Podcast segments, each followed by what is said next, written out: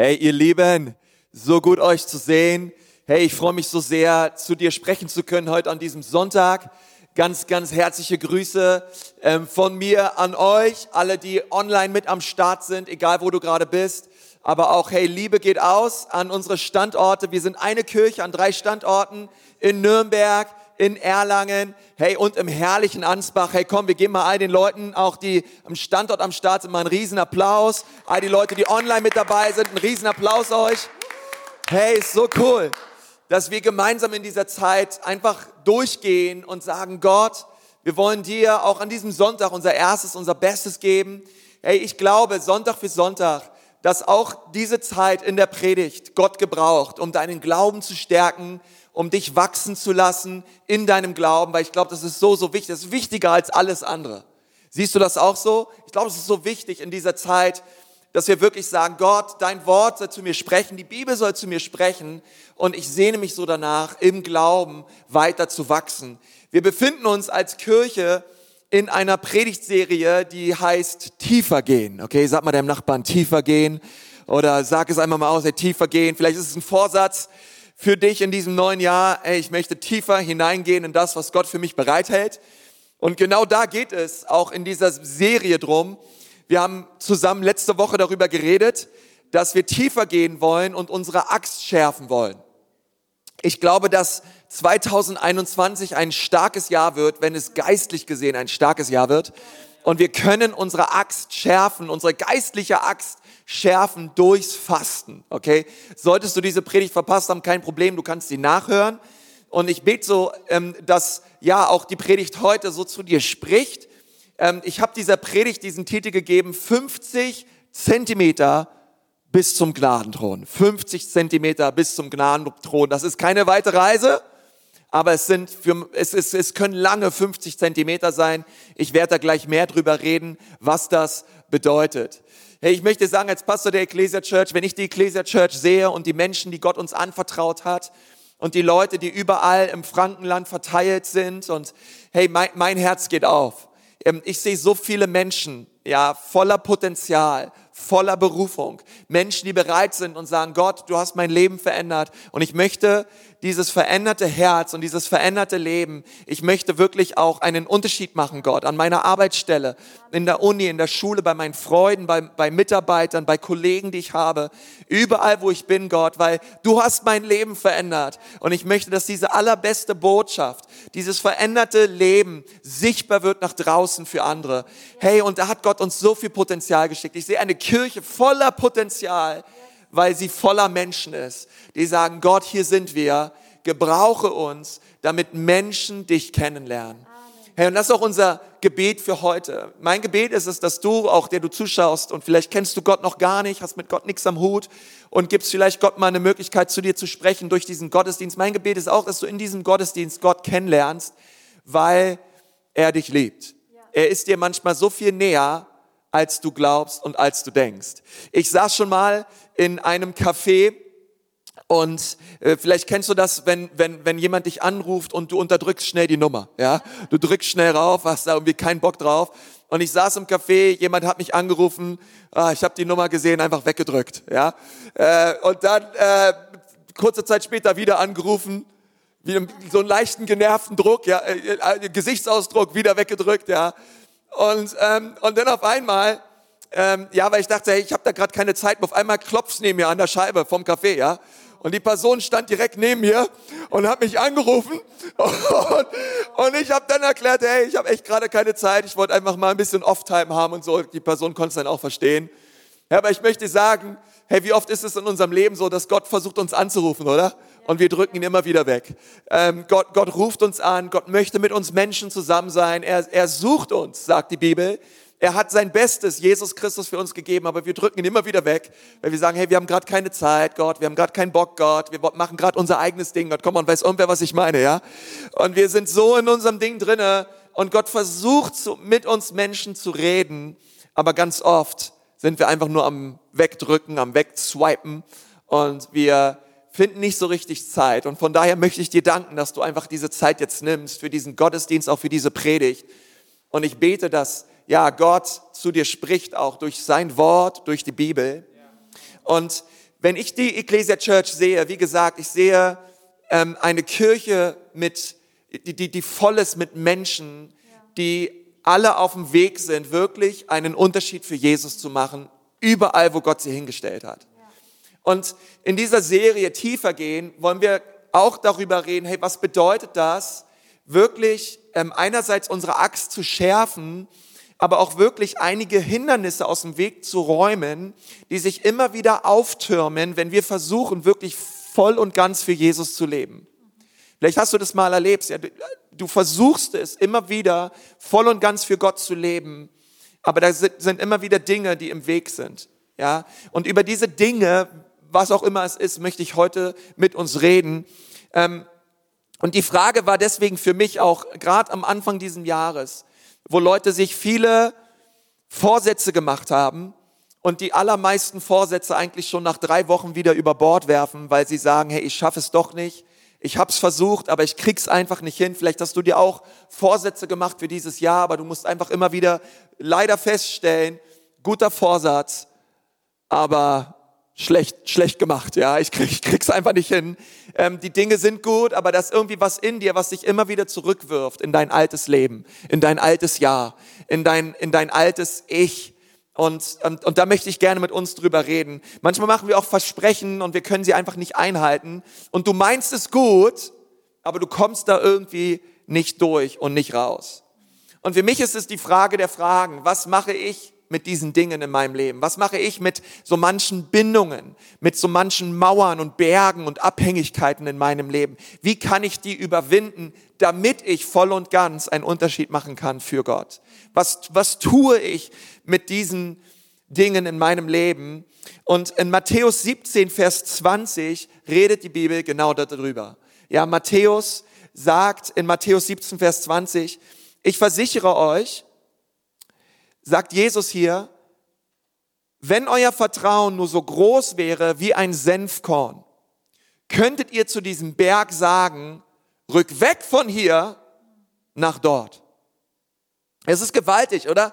Viele Leute vielleicht, die schon länger glauben und mit Jesus unterwegs sind, die kennen diesen Vers. Ja, hey, ein Glaube so groß wie ein Senfkorn, wir könnten den Bergen unseres Lebens befehlen und diese Berge müssten verschwinden. Und ich möchte heute mit dir darüber reden, wie können wir die Berge in unserem Leben wegbewegen. Eben genau diese Berge, die uns immer wieder davon abhalten, voll und ganz einen Unterschied für Jesus zu machen. Ist irgendwer interessiert daran, ja? Und, und ich weiß nicht, ob, ob du Berge kennst in deinem Leben, aber mein erster Punkt lautet heute, Glaube sieht den Berg. Und damit geht es los. Ja, Glaube sieht den Berg. Und wir, du und ich, wir wollen Menschen und wir wollen Männer und Frauen des Glaubens sein. Und der Glaube beginnt damit, dass wir sagen, hey, wir ignorieren nicht den Berg, sondern wir sehen den Berg. Der Berg ist da. Aber was ist ein Berg? Von was, worüber redet Jesus hier in Matthäus 17, Vers 20? Nun, ich glaube, ein Berg ist eine so große Schwierigkeit in deinem Leben, dass sie immer wieder da ist und nicht einfach wegzurationalisieren ist. Es ist etwas Massives, es ist etwas Großes. Es ist keine Mauer, es ist nicht einfach nur ein kleiner Umstand, der mal kommt und der mal wieder geht, sondern es ist ein massiver Berg. Es ist etwas Großes, was immer wieder in deinem Leben auftaucht. Eine Situation, ein Umstand in deinem Leben, in dem du einfach feststeckst. Ja, und du möchtest gerne raus, aber es ist ein Berg. Und du kannst über diesen Berg auch nicht einfach rüberklettern, mal eben so, sondern der Berg ist zu groß, um ihn einfach zu überwinden. Er ist zu groß, um da einfach rüber zu klettern. Dieser Berg ist da, eine Schwierigkeit, ein Problem. Und dieses Problem ist mit, durch gewöhnliche Mittel nicht zu lösen. Durch gewöhnliche Mittel nicht zu überwinden. Woher weiß ich das? Denn du und ich, wir haben es beide schon probiert. Wir haben es schon probiert aus unserer eigenen Kraft, ja, Willenskraft. Vielleicht hast du ein Coaching gehabt, Seelsorge gehabt, Leute gehabt und du hast immer gesagt, hey, ich habe diesen Berg und ich habe versucht, diesen Berg zu überwinden, aber ich habe es einfach nicht geschafft. Und weil du es immer wieder probiert hast und auch ich das aus meinem eigenen Leben kenne, man immer wieder Dinge probiert hat, steckt man wie so fest, weil der Berg ist nun mal ein Berg. Er will sich nicht bewegen. Das ist also etwas Massives in unserem Leben. Ähm, es kann sein, dass wir deswegen Opfer sind von gewissen Gewohnheiten, von Haltungen in unserem Leben, Charakterzügen und Umständen, welche uns kontrollieren und gefangen nehmen. Es ist ein Berg. Und du wirst diese Sache auch nicht einfach nur los. Aber dieser Berg ist da und er bewegt sich nicht und er ist auf diesem Grundstück deines Lebens. Er ist im Feld deines Lebens und dieser Berg befindet sich dort und er befindet sich dort nicht erst seit gestern, sondern leider schon eine ganze Weile. Vielleicht schon mehrere Jahre, vielleicht schon ein Jahrzehnt oder noch länger. Dieser Berg ist einfach da, aber der Berg soll weg. Jesus gibt uns dieses, diese Verheißung, dieses Versprechen hier in seinem Wort. Und du hast schon alles Mögliche probiert. Und ähm, ich finde es so interessant, weil Jesus redet hier über, über Berge. Und wir wissen, es ist nicht ein eigentlicher Berg gemeint, ja, sondern Jesus meint eben genau diesen Umstand, diese Situation, diese Abhängigkeit in unserem Leben. Das Interessante ist, dass im Kontext von Matthäus 17, Vers 20 Jesus gerade mit seinen Jüngern von einem Berg herunterkam. Sie waren gemeinsam auf, auf einem Berg und dort wurde das Gesicht Jesu, man sagt dazu die Verklärung Jesu, ja, Jesu Angesicht fing an zu leuchten und der Vater war da und hat gesagt, hey, das ist mein Sohn und Elisa war dort, es ging richtig ab, ja. Äh, Elia war dort, Mose war dort, Petrus war dort, äh, Jakobus war dort, Johannes war dort und es war so krass und die Jünger haben wirklich neu verstanden und eine Offenbarung darüber gehabt, dass Jesus wirklich Gott ist. Und Jesus geht mit seinen Jüngern dann diesen Berg herunter und er redet mit ihnen darüber und sagt zu ihnen, auf den Weg ins Tal, hey, wisst ihr was, es gibt auch noch andere Berge. Es gibt auch Berge, die man nicht so mit dem bloßen Auge sieht. Es gibt noch andere Berge im Leben von Menschen. Und vielleicht kennst du das auch, ja, du warst auf dem Berg und es geht wieder runter ins Tal. Und auf einmal befindest du dich im Tal und du wachst auf und sagst, ja stimmt, hey, dieser Berg, er ist da in meinem Leben. Da ist diese Sache, die ich einfach nicht loswerde. Ich kenne das manchmal, ja, du kannst, du kannst eine mega starke Zeit haben im Gottesdienst, ja, und du hast wirklich Gott erlebt, ja, sei es durch die Predigt oder durch den Lobpreis oder die Gemeinschaft mit anderen Leuten und du sagst, wow, das war echt eine Berggipfelerfahrung, Gott, danke für diese starke Zeit. Und kaum bist du auf dem Parkplatz, fängst du wieder an rumzuschnauzen. Ja, oder ähm, und, und, und, und so Dinge, alte Dinge, sie holen dich wieder ein, ja. Und man merkt, man ist manchmal schneller im Tal, als man so denkt, ja. Äh, und, und dann hat man vielleicht wieder eine, eine hammermäßige Erfahrung und dann kommt wieder dieses Tal, diese Wutausbrüche, diese Unvergebenheit, ähm, diese Drogen vielleicht, sind es Zigaretten in deinem Leben, vielleicht ist es Pornografie, vielleicht ist es Stolz, vielleicht ist es Überheblichkeit Unehrlichkeit, Dinge, wo du immer wieder reinkriegst, Charakterzüge in deinem Leben, die du einfach nicht los wirst. Das ist ein Berg. Und das ist ein Berg, über den Jesus hier redet. Und mein Gebet als dein Pastor ist, dass du diesen Berg los wirst in Jesu Namen. Und ähm, Paulus redet auch über Berge. Er nennt sie nur nicht Berge. Schau mal, was in 2. Korinther 10, Vers 3 steht. Da steht, natürlich sind wir auch nur Menschen aber wir kämpfen nicht wie Menschen dieser Welt.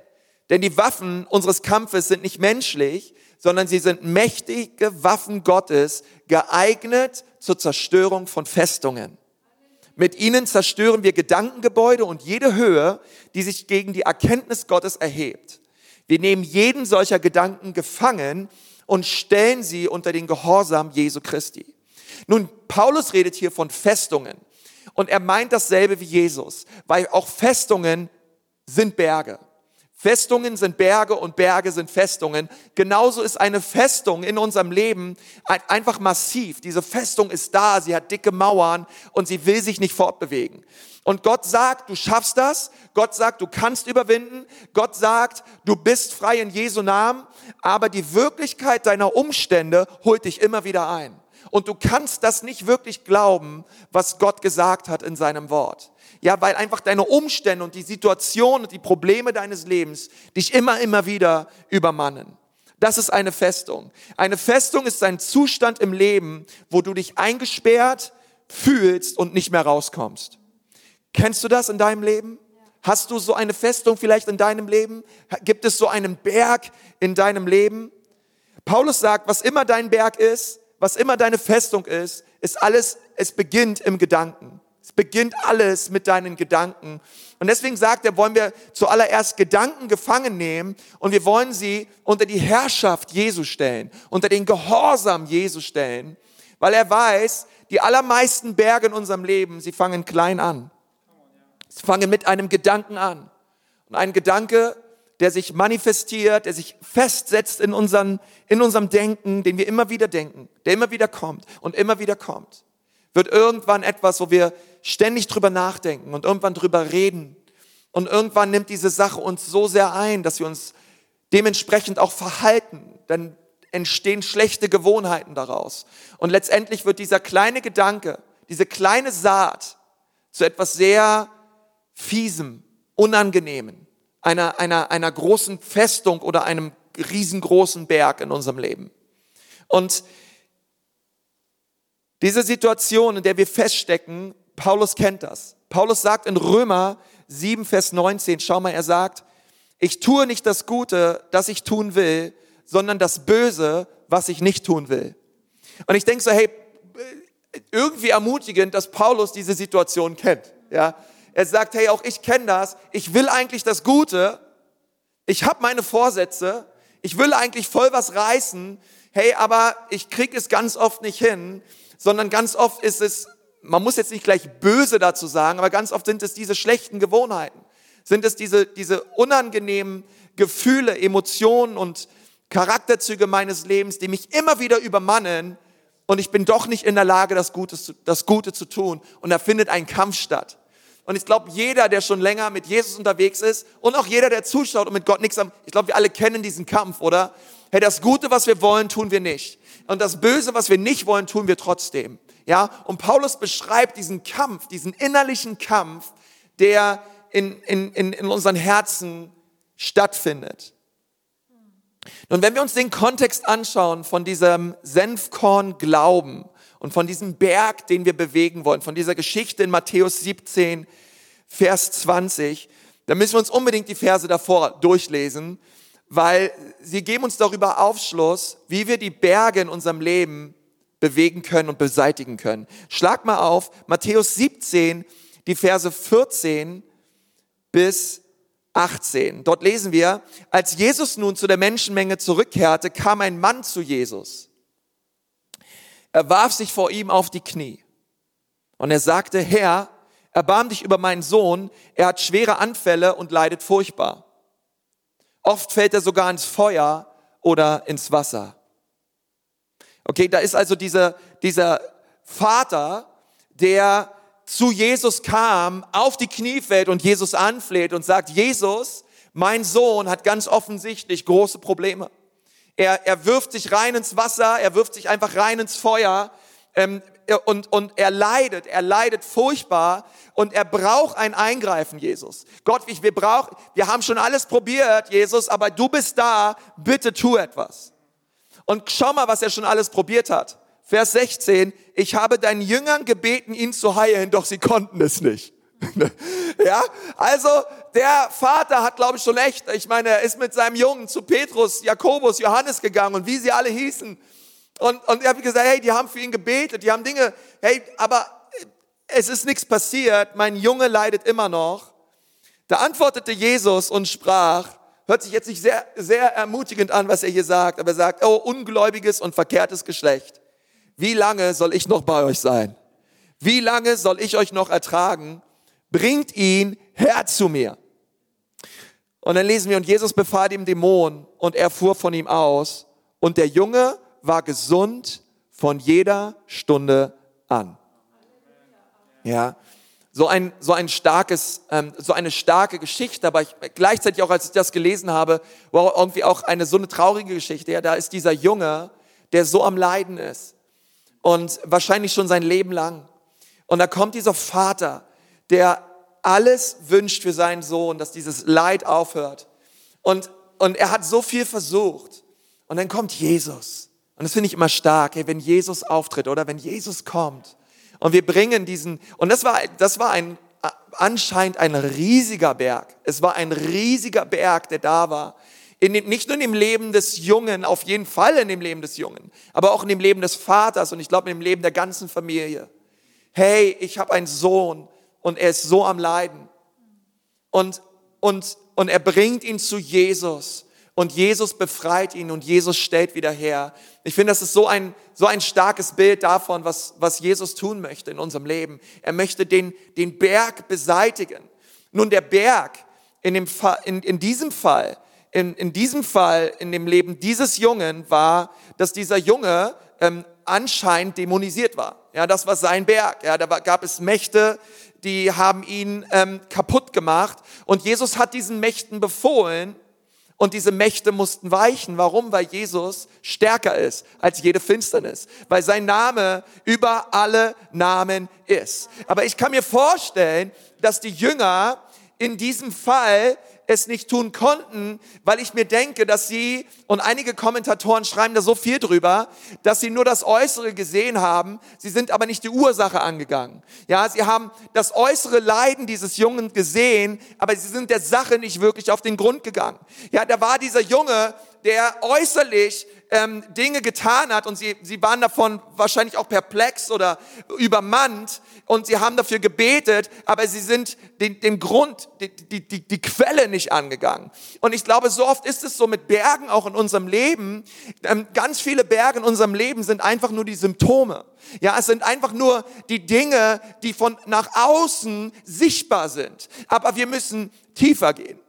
Wir müssen tiefer gehen ähm, wir dürfen nicht nur diesen Berg sehen, sondern dieser Berg geht, geht tiefer als das, was da ist. Ja, es gibt, es, es, dieser, dieser Berg geht tiefer als das, was vor Augen ist. Und so ist es auch mit deinen und mit meinen Bergen. Ähm, wir können über Symptome reden und du kannst dir sagen, hey, ich möchte diese Dinge loswerden in diesem Jahr, aber lass mich dir sagen, das sind nur die Symptome. Wir müssen die geistlichen Gründe angehen, die unter diesen Symptomen sind. Denn diese Symptome sind verwurzelt und diese Wurzeln sind oft sehr tief, aber was cool ist bei Jesus, er geht die Wurzel an und er zieht das komplette Ding raus. Ja, und das musst du wissen. Und wenn du sagst, hey, ich möchte meine Zigarettensucht loswerden in diesem Jahr, dann möchte ich dir sagen, hey, das ist ein super Vorsatz, aber deine Zigaretten sind nur Symptome. Dahinter gibt es wahrscheinlich andere Gründe. Ja, Dinge, die tiefer gehen als das. Und so ist es mit allen anderen in unserem Leben auch. Es gibt ein tieferes geistliches Problem, und das Problem ist, wenn wir nicht in der Lage sind und nicht bereit sind, das Innere des Problems anzugehen und tiefer zu gehen, wird das Äußere sich nie verändern.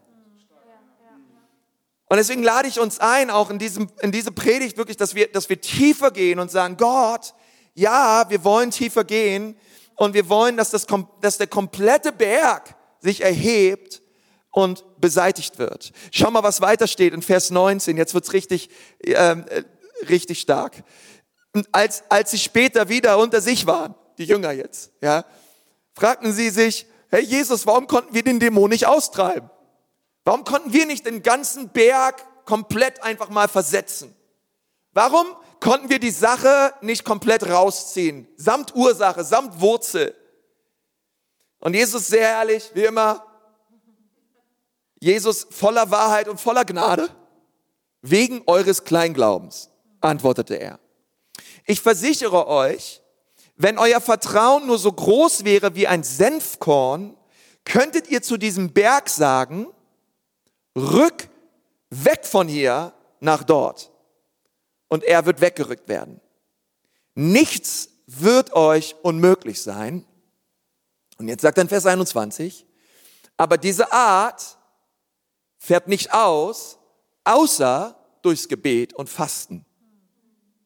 Diese Art, dieser Berg, das, was ihr hier erlebt habt, Jünger, es gibt nur ein Mittel, durchs Fasten und durchs Gebet. Nun, was ist Kleinglaube? Nun, ich möchte gleich sagen, der, den Glauben, den Gott uns geschenkt hat, und das ist mein erster Punkt, er sieht nicht nur den Berg, sondern er sieht den ganzen Berg aber der Glaube, den Gott uns geschenkt hat, er geht weiter und er bewegt auch den Berg. Ja, er, der Glaube spricht zum Berg und der Glaube bewegt den Berg. Und was ist aber Kleinglaube? Ähm, und das ist jetzt eine, eine, eine, eine krasse Frage, oder? Hast, hast du dir mal die Frage gestellt, als du vielleicht mal diese Stelle gelesen hast? Ich meine, Jesus ist sehr direkt und sagt, hey, ihr habt einfach, ihr habt einfach einen Kleinglauben. Ja, äh, ja, danke Jesus, danke auch. Ja, klar, ich bin ja auch nicht, ja, ich bin ja auch nicht Gott inkarniert auf dieser Erde, ich weiß, ja, ähm, aber Jesus, ja, wegen eurem Kleinglaube. Und ich frage mich, was ist Kleinglaube? Oder was ist ein kleiner Glaube? Leute sagen manchmal zu mir, Pastor, ich glaube an Gott. Und äh, wirklich, und ich vertraue ihn, aber in meinem Leben scheint nichts so wirklich zu funktionieren. Alles entgleitet mir und ich habe das Gefühl, ich habe irgendwie nichts mehr so richtig im Griff. Ist das kleiner Glaube? Ich weiß es nicht, vielleicht. Ähm, ich weiß nur eins, wenn du einen kleinen Glauben hast, dann sind die Lügen des Teufels glaubwürdiger und scheinbar glaubwürdiger in deinem Leben als die Wahrheiten Gottes. Ich sag nochmal, das ist für mich die beste Definition, was Kleinglaube ist. Kleinglaube bedeutet, die Lügen des Teufels sind dir oder erscheinen dir glaubwürdiger als die Wahrheiten Gottes aus seinem Wort. Großer Glaube limitiert niemals das Handeln, die Kraft und die Macht Gottes. Niemals. Großer Glaube setzt Gott niemals einen Deckel auf.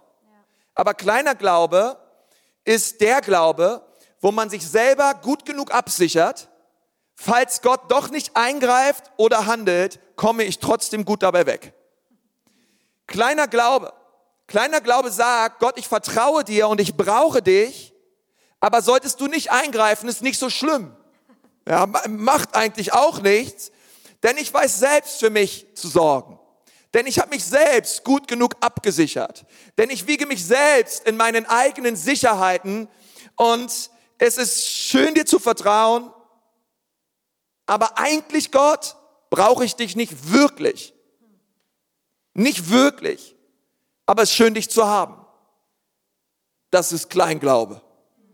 Nun, großer Glaube bedeutet, du vertraust Gott, aber in deinem Leben passieren Dinge, die du dir nicht erhofft hast, die du dir nicht erdacht hast, aber du vertraust ihm trotzdem.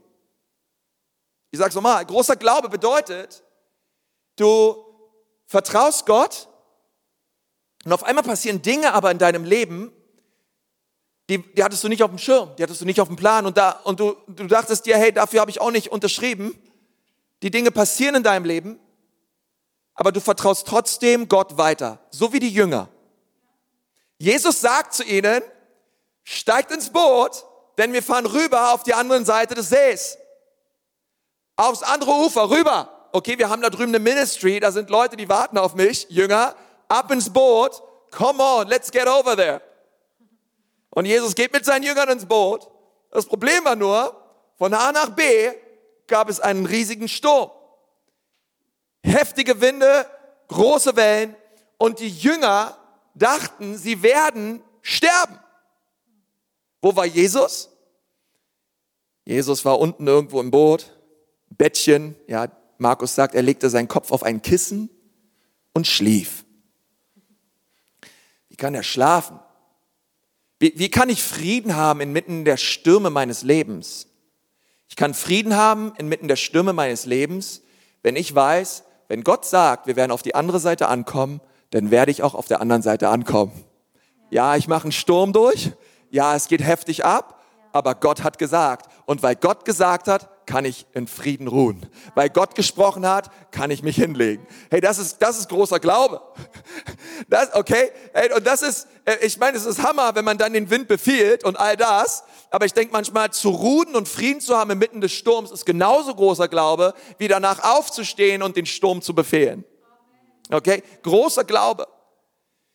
Und dann ähm, sagt Jesus hier, er nimmt so seine Jünger zur Seite und sagt, wenn du Glauben hast wie ein Senfkorn, dann sprichst du zu deinen Problemen, dann sprichst du zu deinen Umständen und du sagst zu ihnen, weicht, geht, hört auf und der Berg muss und wird sich bewegen. Okay, das sagt nicht ich, sondern das sagt die Bibel. Hey, und du fängst dann an, zu deinem Berg zu sprechen. Der Berg hört auf, zu dir zu reden. Deine Umstände hören auf, zu dir zu sprechen. Und du fängst an, du stehst auf und du fängst an, zum Berg zu sprechen in deinem Leben. Du fängst an, zu dieser Haltung, zu diesen Charakterzügen, zu diesen schlechten Gewohnheiten zu sprechen. Und der Berg muss sich bewegen. Und das ist, was die Bibel sagt. Und ich glaube, entweder glauben wir der Bibel oder unseren Gefühlen oder unseren Erfahrungen oder unseren Umständen und Befindlichkeiten. Und jetzt sagst du aber vielleicht, na ja, warte mal, Senfkorn-Glaube habe ich allemal. Das kann nicht so schwer sein. Ein Senfkorn. Jesus sagt ein Senfkorn. Ein Senfkorn. Ein Glaube so groß wie ein Senfkorn. Äh, das muss irgendwie machbar sein. Nun, ein Senfkorn, und das stimmt, es war die kleinste Saat, die irgendeine Pflanze hatte in den Tagen Jesu. Ganz Israel. Die Pflanze mit dem allerkleinsten Korn. Und selbst Jesus sagte zu seinen Jüngern, in Vers 20, dass sie einen kleinen Glauben haben. Und ich meine, ein Senfkorn ist doch klein. Ich meine, warum sagt Jesus zu seinen Jüngern, sie sind kleingläubig?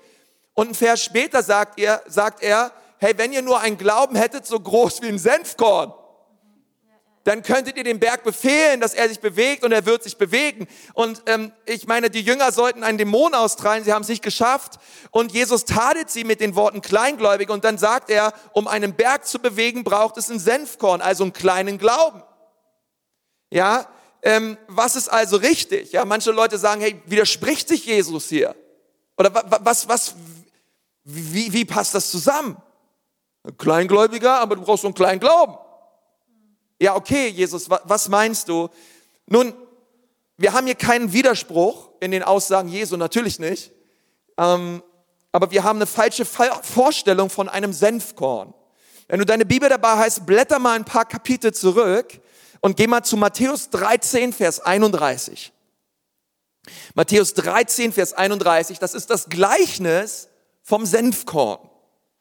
Dort sagt Jesus, ein anderes Gleichnis legte er ihnen vor und sprach, das Reich der Himmel gleicht einem Senfkorn, sag mal Senfkorn, das ein Mensch nahm und auf seinen Acker säte. Dieses ist zwar unter allen Samen das kleinste, wenn es aber wächst, so wird es größer als die Gartengewächse und wird ein Baum, so dass die Bäume so dass die Vögel des Himmels zu diesen Bäumen kommen und in seinen Zweigen nisten. Und das ist so wichtig, wenn wir über Senfkorn reden. Weil ein Senfkorn, ja, ein Senfkorn ist sehr klein, aber das ist nicht die Botschaft, die Jesus hier bringt. Jesus sagt nicht, es reicht einfach aus, einen kleinen Glauben zu haben. Das ist nicht, was Jesus meint, sondern wenn du einen Senfkorn nimmst und du pflanzt diesen Senfkorn in eine Erde ein, in eine gute Erde, in einen guten Erdboden, dann bricht die äußere Hülle dieses Korns auf und dann fängt, kommt, kommen da meist kleine gelbe äh, Kerne raus, die sind weniger als ein Millimeter groß. Und was jetzt unter der Erde geschieht, ist wichtig. Und das ist das, was Jesus meint. Weil, weil, weil dann bricht bricht dieses Korn auf und das, was innen drin ist, kommt zum Vorschein. Und das ist wichtig, denn sobald das Korn eingepflanzt wird in die Erde, bricht die Schale erst dann. Und erst dann kann das hervorkommen, was innen drin ist. Und das, was innen drin ist, wurde aber zurückgehalten von der Schale. Es wurde zurückgehalten von dem harten Kern des Korns. Aber es braucht eine Zeit, bis es aufbricht. Und dann wird es eine große Pflanze wird es ein großer Baum, über fünf Meter groß, aus einem kleinen Senfkorn. Und obwohl es die kleinste Saat ist im Garten, wird es doch der größte Baum. Wird es doch groß und wird es doch stark und kräftig. Nun, Jesus meint, nicht hier, du brauchst einfach nur einen kleinen Glauben, sondern er meint, wenn du einen kleinen Glauben hast und du nimmst diesen kleinen Glauben und du fängst an, diesen Glauben zu säen und zu säen und zu säen, dann wird dieser Glaube mit der Zeit aufgehen. Das Innere wird herauskommen und es wird sich entwickeln. und es wird stark werden und es wird kräftig werden, so dass du irgendwann auch ein fünf Meter Christ bist. Du bist nicht nur ein fünf Meter gereifter Christ, sondern durch deinen Glauben werden auch noch viele andere Menschen ermutigt und gestärkt. Das ist das, was Gott vorhat für dein Leben. Und das ist das, was Jesus hier meint. Die Schale muss also aufbrechen. Der Korn muss brechen. Die Schale darf nicht länger das aufhalten, was Gott ins Innere gelegt hat. Und ähm, was muss also passieren? Die Schale muss aufgebrochen werden, damit das Leben Gottes hindurchkommt, hinauskommt und die Pflanze und dann später der Baum sich überhaupt entwickeln kann. Aber ich möchte gleich sagen, noch nie ist ein Senfkorn gewachsen, ohne dass er vorher starb. Johannes 12, Vers 24. Wahrlich, wahrlich, ich sage euch, wenn das Weizenkorn nicht in die Erde fällt und stirbt, so bleibt es allein. Wenn es aber stirbt, so bringt es viel Frucht. Sag mal viel Frucht. Ja. So macht es einen Unterschied für Jesus im Leben. Okay, also noch nie wurde ein Senfkorn zu einer Pflanze und einem starken Baum, wenn dieses Korn nicht erst gestorben ist. Das heißt, die Hülle ist zerbrochen und das Innere des Korns kam heraus in die Erde und fing an zu keimen. Und das ist so ein wichtiger Prozess. Und das ist das, was Jesus hier meint. Wenn du einen Glauben hast wie ein Senfkorn, der bereit ist zu sterben, der bereit ist, sich hinzugeben, wenn du ein, ein, eine Nachfolge und einen Glauben hast, der bereit ist zu sagen, Jesus, es geht nicht um mich, sondern es geht nur noch um dich. Ein, ein Glaube, der bereit ist zu sagen, Jesus, der Stolz meines Lebens wird überwunden und gebrochen durch dein Blut und durch das, was du am Kreuz für mich getan hast. Ja, mein Ego fällt ab, mein Stolz fällt ab damit das innere göttliche Leben, was Gott in mir angelegt hat, hervorkommen kann, dann und auch erst dann kann ich zu dem, ba zu dem Berg sagen, weiche und bewege dich und er wird weichen und er wird sich bewegen. Die Frage ist nur, wie kommt das Innere zum Vorschein? Wie schaffe ich es? Pastor, wie schaffe ich es, dass das Innere zum Vorschein kommt, dass die äußere Hülle bricht und das Leben Gottes hervorkommt. Deswegen sagt Jesus in Vers 21, diese Art fährt nicht aus, außer durchs Fasten und Gebet. Und zum Schluss möchte ich diese zwei Dinge eben anschauen, weil ich glaube, das sind ganz praktische Dinge, die wir tun können, damit damit das hervorbricht, was Gott in uns tut. Das erste ist durchs Fasten. Ich glaube, durch Fasten bricht die Schale auf.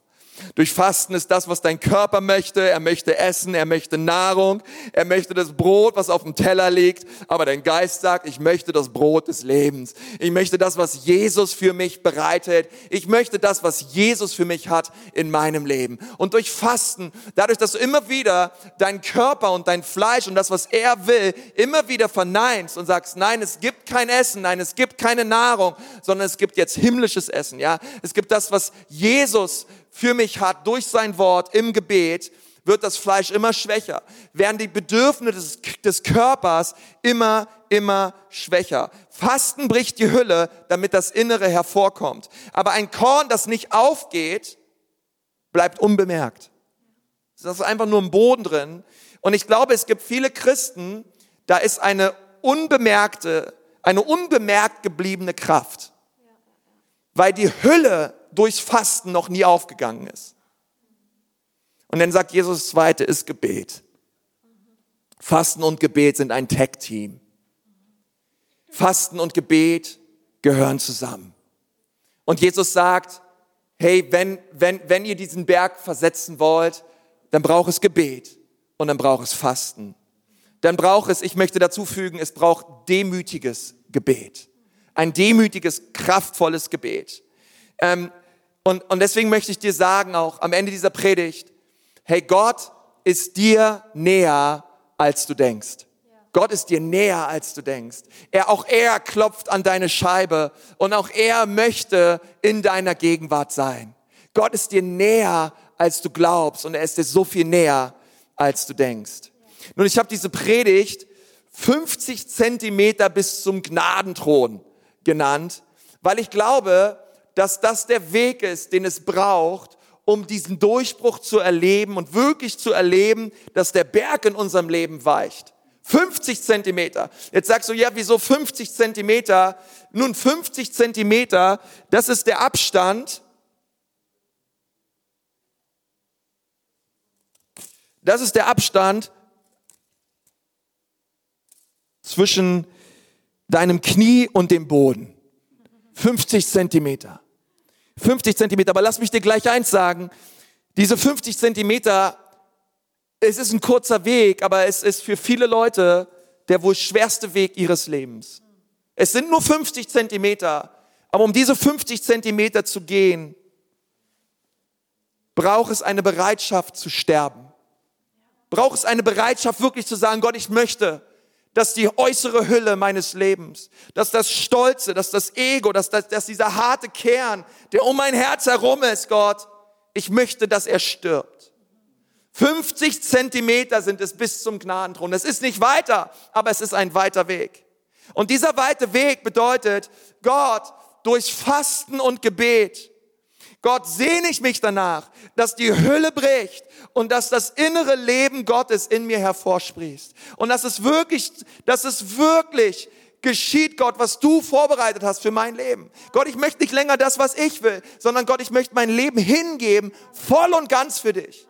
Mit allem, was ich bin, will ich dir gehören. Und dann gehst du auf deine Knie. Okay, das sind diese 50 Zentimeter.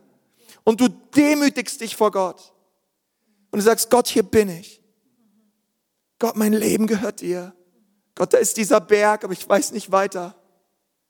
Aber ich danke dir, Gott, dass du gesagt hast, dass wenn wir fasten und wenn wir beten, wirst du Berge bewegen. Und wir alle, wir alle in der Church und auch jeder, der mich zuhört, wir alle brauchen diese Zeit.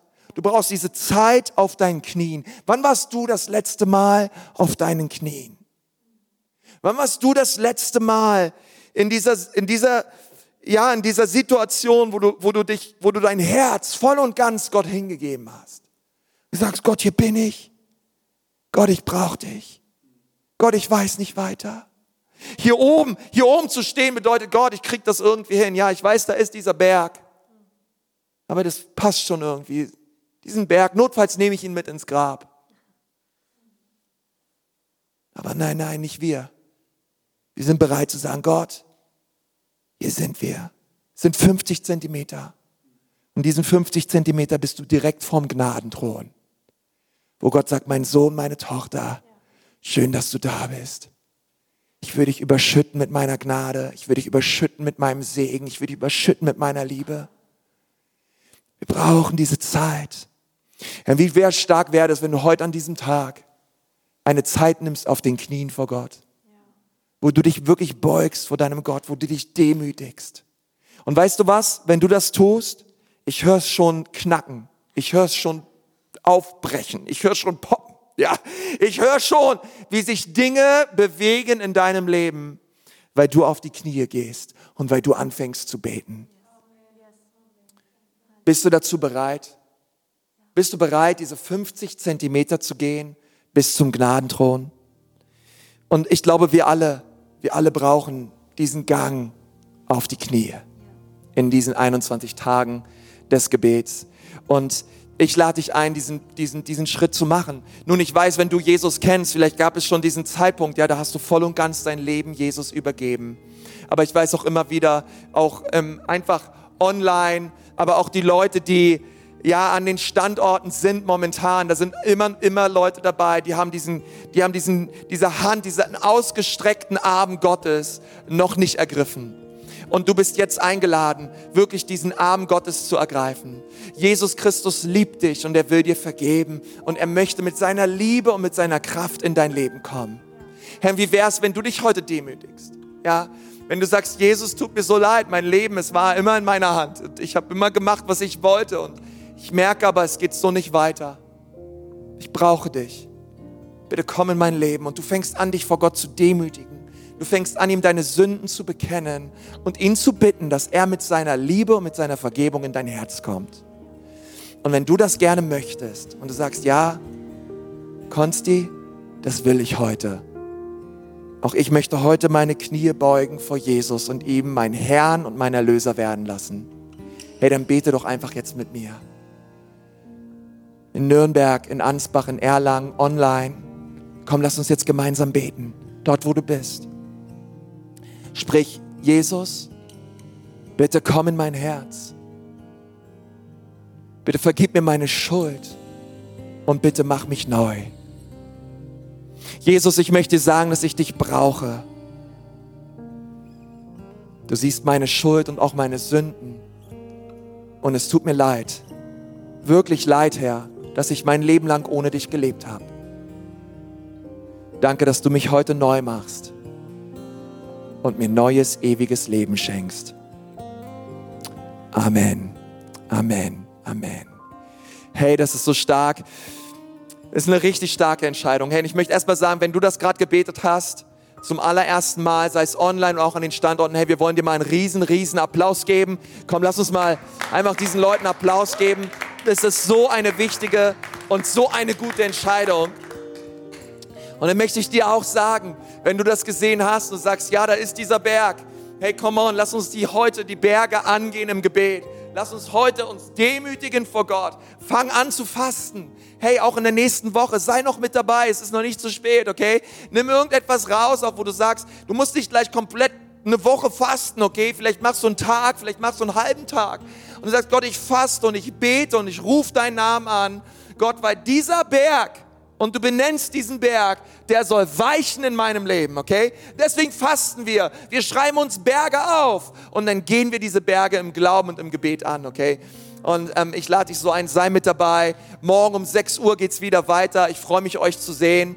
Und, ähm, und lade dich einfach so ein, mit allem, was du bist, auch an diesem Tag. Beug deine Knie und lass uns Gott suchen, weil er ist so, so wunderbar. Gott segne euch von ganzem Herzen.